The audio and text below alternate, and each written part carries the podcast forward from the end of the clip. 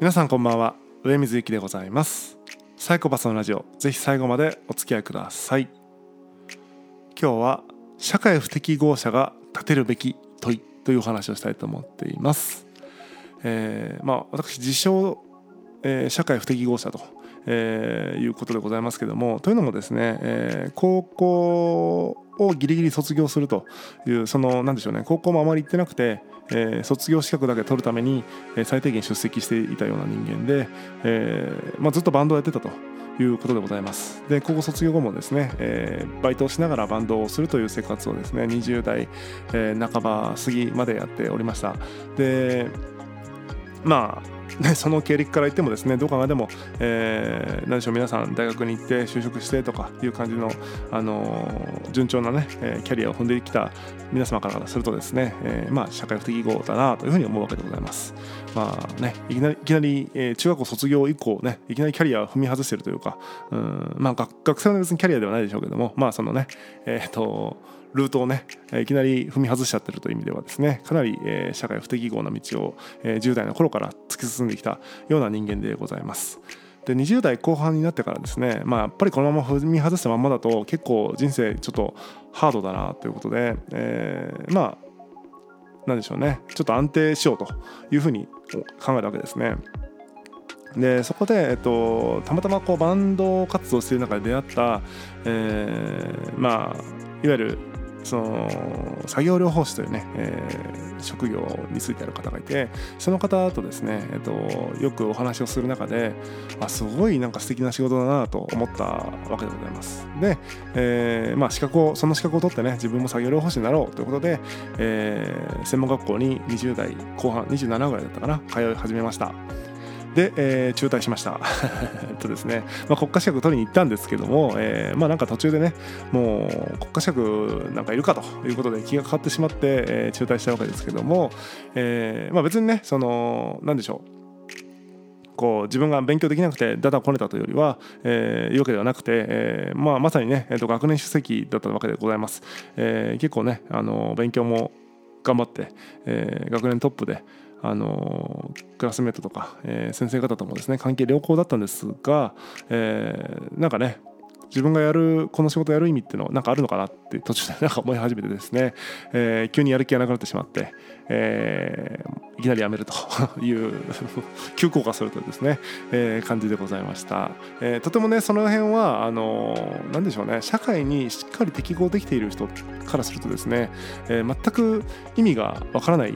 と思うんですけども、えー、まあね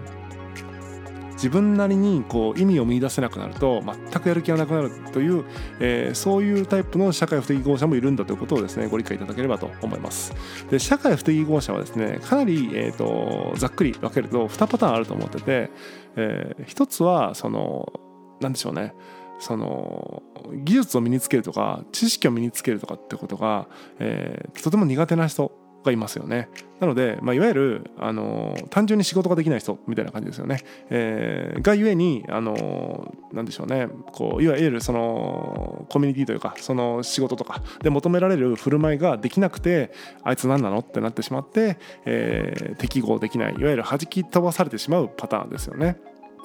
でこのパターンは、えっとまあ、僕はあんま分からないんですけども、まあ、なんでできないのかっていうことをできる人からすると思っちゃうみたいなところで多分、えー、できない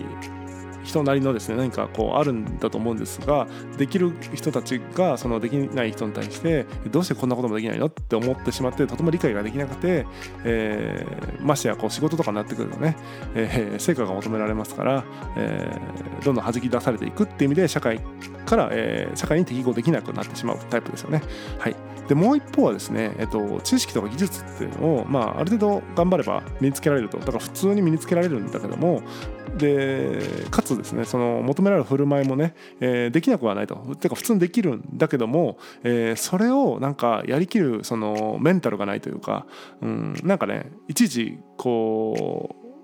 そこに対して、えモチベーションが下がってしまうタイプ。みたいなのがね、えー、いますね。僕は完全にこっち側で、えー、なんか意味あんのかなって思うと、えー、急にやる気がなくなってしまって何もしたくなくなると、えー、かなりたちが悪いですね。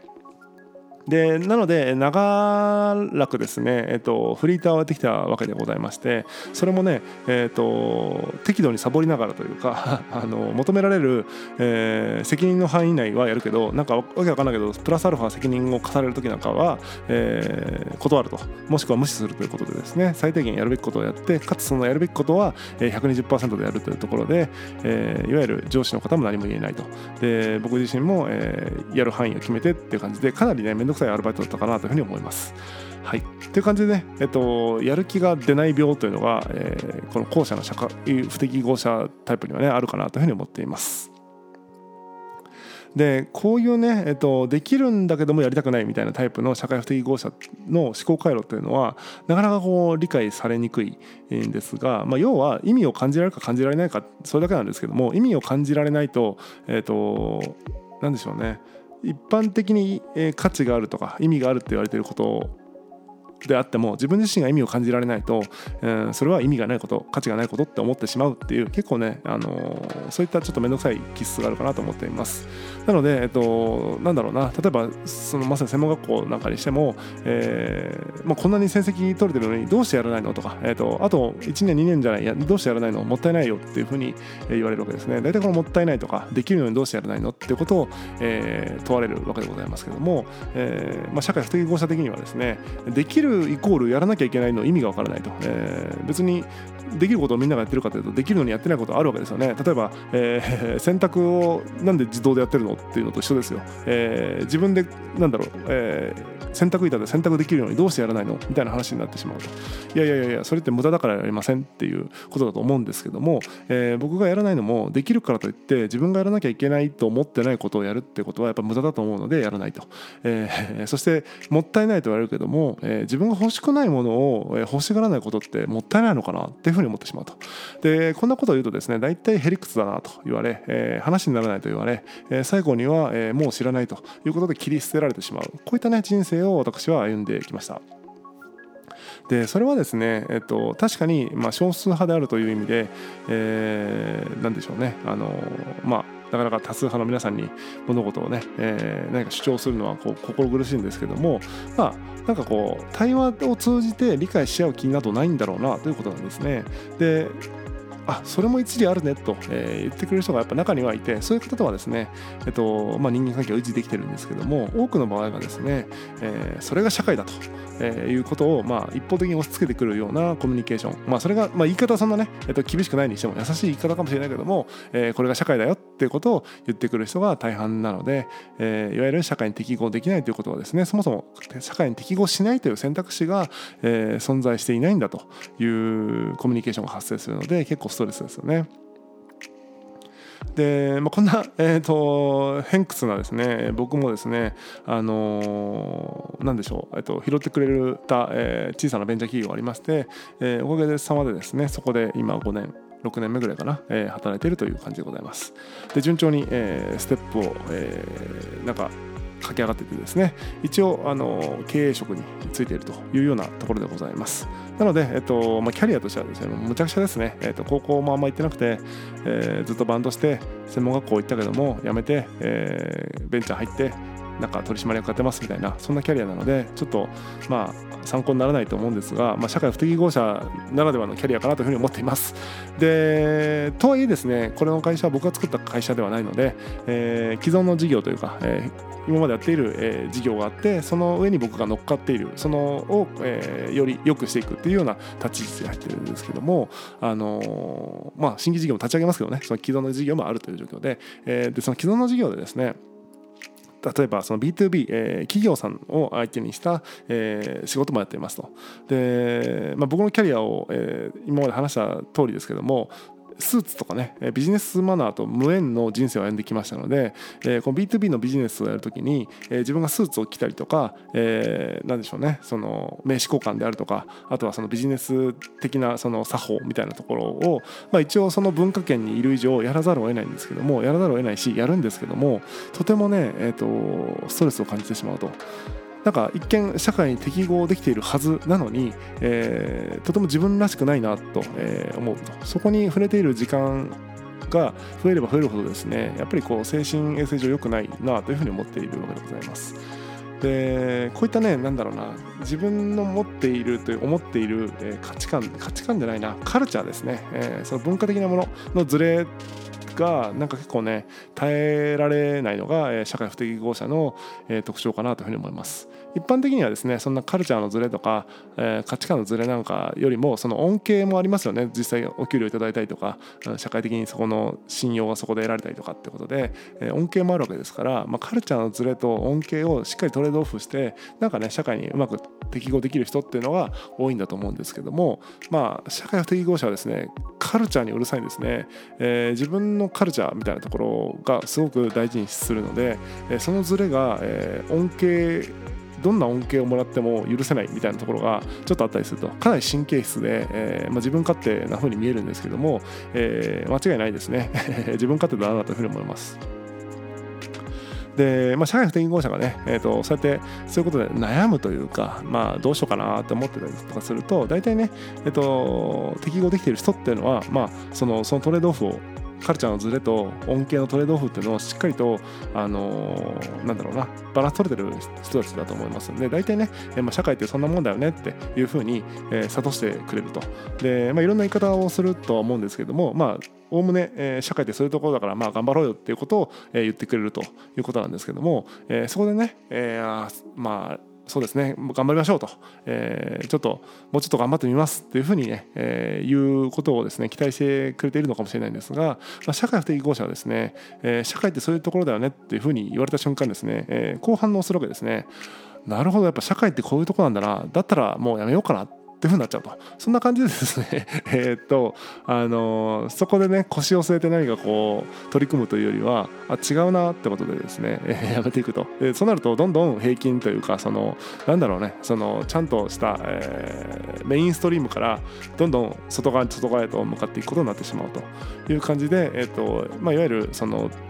ろくでもないキャリアが待っているということになりますね。でそのうちの一部がですね、えー、会社を立ち上げたりとかして、えー、また社会的に注目されるんですが、まあ、大多数はですねもう社会の、えー、外の方でですね大変なことになっていくということで、社会不適合者はですね結構、えー、人生まあ、極端だなというふうに思うわけでございます。で、まあ、散々自分の話とか、え、社会不適合者がみたいな話をしてきたんですけども、え、大事なことっていうのは、えまあ、社会に適合することではないと思うんですね。まあ、社会に適合できる人はいいんですよ。できる人はした方がよっぽど、えっ、ー、と、なんだろうな、あの圧力も少ないですし、安定感もあると思いますんで、適合できる方はぜひ適合するっていうのが一番いいんですが、社会に適合どうもできないなっていう、もしこの聞いてる方でいらっしゃればですね、えー問いの立て方をね間違わないでほしいということですね。えーまあ、タイトルにもありますけども社会不適合者が立てるべき問いっていうのはどうしたら社会に適合できるかではないんですね、えー、そんな問いを立てたところで社会不適合者なので、えーと、無理がたたるに決まってるわけですよ、えー、本当に、えー、立てるべき問いっていうのはサバイブできるのかってことですね。生存できるのかってことを問うと。なので、えー、生存できるかどうかっていう問いになれば急に、えー、社会に適合することだけが答えじゃなくなるわけですね。別に自給自足できるとかでもいいし、うん、なんかパトロンみたいな人を見つけてね、えー、とお金を引っ張ってくる力でもいいし自分でね稼ぐ力でもいいしなんか特定のなんか誰かの紐になるでもいいし、えー、ホームレスになるとか、うん、こう生活保護をもらうとかいう感じでなんか分かんないけどよく分からないプライドを捨てるっていうのでもいいと思うし、えー、サバイブできるのであればもうそれでいいじゃないかと。犯罪とかもちろんダメですよ。犯罪はダメなんだけど、えーと、生きていける。生存できるんだったら問題ないから、えーと、変にね、えーと社会に適合しようっていう感じで無理するんじゃなくてえー、サバイブできる力があるかなっていうことを問うてそれをつけることが大事かなと思います。でその、えーと、どんな力をつけるかはやっぱ自分に合ったつけ方をすればよくて、えー、自給自足が合ってる人は、えー、なんかすごい田舎のもうただ同然の家に住んでねえっとまあそれは若干貯金いるかもしれないけどそこはその踏ん張ってね、えー、若干貯金して、えー、ただ同然のなんかもう限界集落みたいなところに、えー、移り住んで自給自足をするっていうのもいいと思うし、えー、なんかね取り入るのが上手い人はなんかパトロン見つけてお金を引っ張ってくるでもいいし、えー、なんかこうビジネスセンスがあるんだったら自分で稼いでもいいしって感じでなんかねこう自分に合ったサバイブの仕方ってあると思うんで変に、えー、社会の当たり前に、えー、染まろうとするんじゃなくて、えー、自分が生きていけるそんなね、えー、方法を模索するってのはいいと思います。そのためにはどうしたら社会に適合できるかではなくて、えー、自分にはサバイブできる、えー、力があるだろうかということを問うて、えー、生きていくことは大事かなと思います。でそれがないのに、えー、飛び出し続けると本当に死んでしまうのでそれはそれでやっぱりサバイブできないし適合しようとして無理して、えー、うつ病になって、えー、しまってもそれはそれでサバイブできてないので何事もやっぱバランスが大事だと、えー、サバイブできる力がついているだろうかってことを常に考えながら、えー、我慢する時には我慢し乗り越える時には乗り越えながらも、えー、逃げる時には逃げるというバランスをとっていくと。適合することだけではなくてサバイブするということに重きを置いて、えー、社会不適合者の皆さんは、えー、私含めですね、えー、生きていくのがいいんではないかというお話でございました。ぜひ、えー、なんか社会に適合できないなということで悩んでいる方いらっしゃれば、えー、どうしたら、えー、どうしたらじゃないな、えーと、自分は、えー、サバイブできるだろうかということをね、えー、問うて、えー、サバイブする力をね身につけていただけるといいんじゃないかなというふうに思います。本日は以上でございます。またお会いしましょう。さようなら。